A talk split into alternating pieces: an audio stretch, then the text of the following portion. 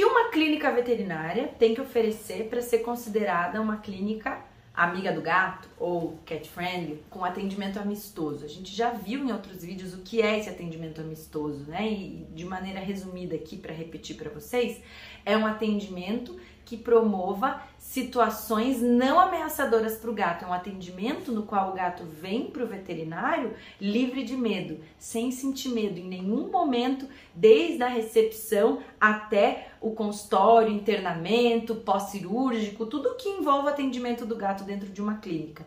E uma clínica tem que estar preparada para conseguir promover de fato um atendimento amistoso. Não é só, ah, agora eu resolvi que eu vou ser mais amigo do gato e vou conversar, mas não, né? Tem questões de estrutura envolvidas, questões de treinamento de equipe envolvidas, né? Então, primeiro de tudo, para uma clínica ela conseguir promover de fato um atendimento amistoso, ela tem que ter estruturas separadas, se ela for uma clínica mista, de atendimento para cães e para gatos. Então, uma clínica amiga do gato, ela começa já na recepção com uma estrutura preparada. Ela vai ter duas recepções, uma onde só entra cachorro e outra onde só entra gato. E tem que ser uma separação real, assim, é, que eles não se vejam, que eles não se ouçam muito, que não fique passando um pelo lado do outro. O cantinho do gato, de espera do gato na recepção, tem que ser o mais tranquilo da recepção, o mais longe da porta de entrada, de passagem de carro, de gente entrando e saindo, né? Aquele cantinho tranquilo, quietinho, mais privativo, né?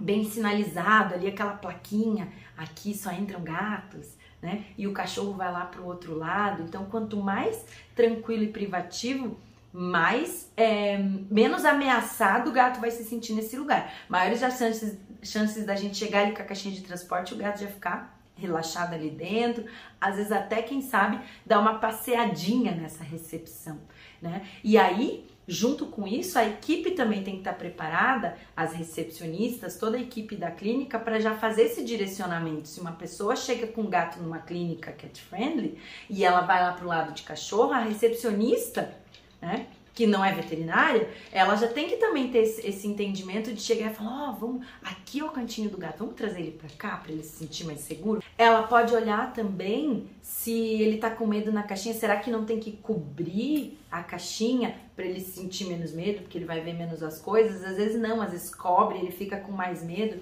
Então a recepcionista de uma clínica também tem que ter entendimento, né, de o que é amistoso ao gato e o que não é, às vezes já oferecer um agrado, etc. A partir da recepção, o consultório tem que ter uma estrutura amiga do gato. E aí também tem que ser uma estrutura separada. Para ser realmente cat friendly, o consultório tem que ser exclusivo para gatos, onde atende os gatos, não se atendem os cães. O formato do consultório é diferente, normalmente ele é menor, ele não pode ter grandes janelas, não pode de, forma alguma rotas de fuga, lugar onde os gatos podem se esconder ou se machucar, o gato quer subir nas coisas, por exemplo, né? Ele tem que ser muito limpo, sem cheiro de outros animais, porque o cheiro de outros animais pode ser ameaçador para o gato, ele tem que ter coisas para agradar o gato dentro do consultório. Então, um potinho com petisco, um potinho com os brinquedinhos, né? Umas varinhas, por que não? Escovinha de gato, por que não? Né? Pode ter aí, às vezes, um feromônio, pode ter aí, um, um enfim, outros aromas que podem ser calmantes. Uma luz, muitas vezes, com dimmer ou até uma cromoterapia pode ajudar também. Os barulhos têm que ser minimizados nesse lugar. Um, uma clínica com atendimento amistoso evita esperas prolongadas, então atendimento com horário marcado para que o gato não fique um tempão lá dentro da caixinha esperando na recepção, trancafiado. Isso tudo pode ir deixando ele cada vez mais ansioso e dificultar o manejo. Uma clínica tem que ter toalhas limpas ou mantas, né, para usar em alguns momentos se isso for necessário para aumentar o conforto do gato durante um exame físico ou durante algum exame, não ter mesa gelada ou alguma coisa em cima, idealmente aquela balança pediátrica já dentro do consultório para não ter que ficar tirando e voltando com o gato, né? Todos os equipamentos ali próprios para isso, não ficar compartilhando tudo com o cachorro, sabe? Os equipamentos que usa com os gatos, usar só, só com os gatos, tudo muito limpinho, né? Se for fazer exames, Idealmente também esses exames em lugares onde o gato se sinta seguro, livre de odores e baixos sons. Precisa ter uma internação também separada, uma internação onde só fiquem os gatos, sem muito contato visual entre os gatos, sem contato visual com o cachorro, sem ficar escutando os cachorros latindo sem muito barulho movimento, sem atendimento de emergência na frente das gaiolas onde o gato está internado, ele precisa de uma gaiola grande, o gato precisa de espaço quando ele está internado, porque ele precisa caixa de areia de um lado, cama do outro, comida longe da caixa de areia, não pode ser aquelas gaiolinhas minúsculas. Então, visitem os centros de internamento onde você for internar o teu gato, visita, pede para olhar, pede para conhecer né? Na maioria dos lugares, a visitação muitas vezes é feita dentro do, do da internação, né? justamente para o tutor também conhecer esse local e garantir que ele seja confortável. Né? Então, um tamanho mínimo, gaiolas limpas, gaiolas com todos os recursos que o gato precisa. Idealmente, os gatos também precisam sair dessa gaiola para pequenos exercícios diários, então não ficar só ali trancafiado, principalmente se ele for ficar muitos dias internado, então também ter momentos de relaxamento, assim como os cães têm.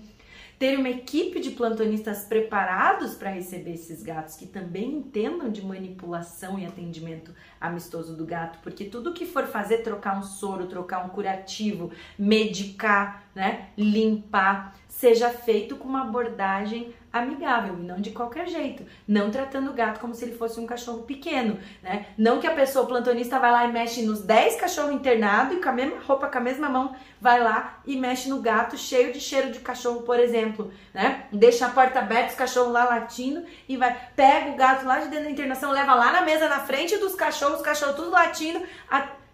aí não é amistoso o gato vai ficar com medo, o gato vai ficar nervoso. E daí ele pode ficar nervoso e ainda querer morder, e daí depois o gato que é brabo, né?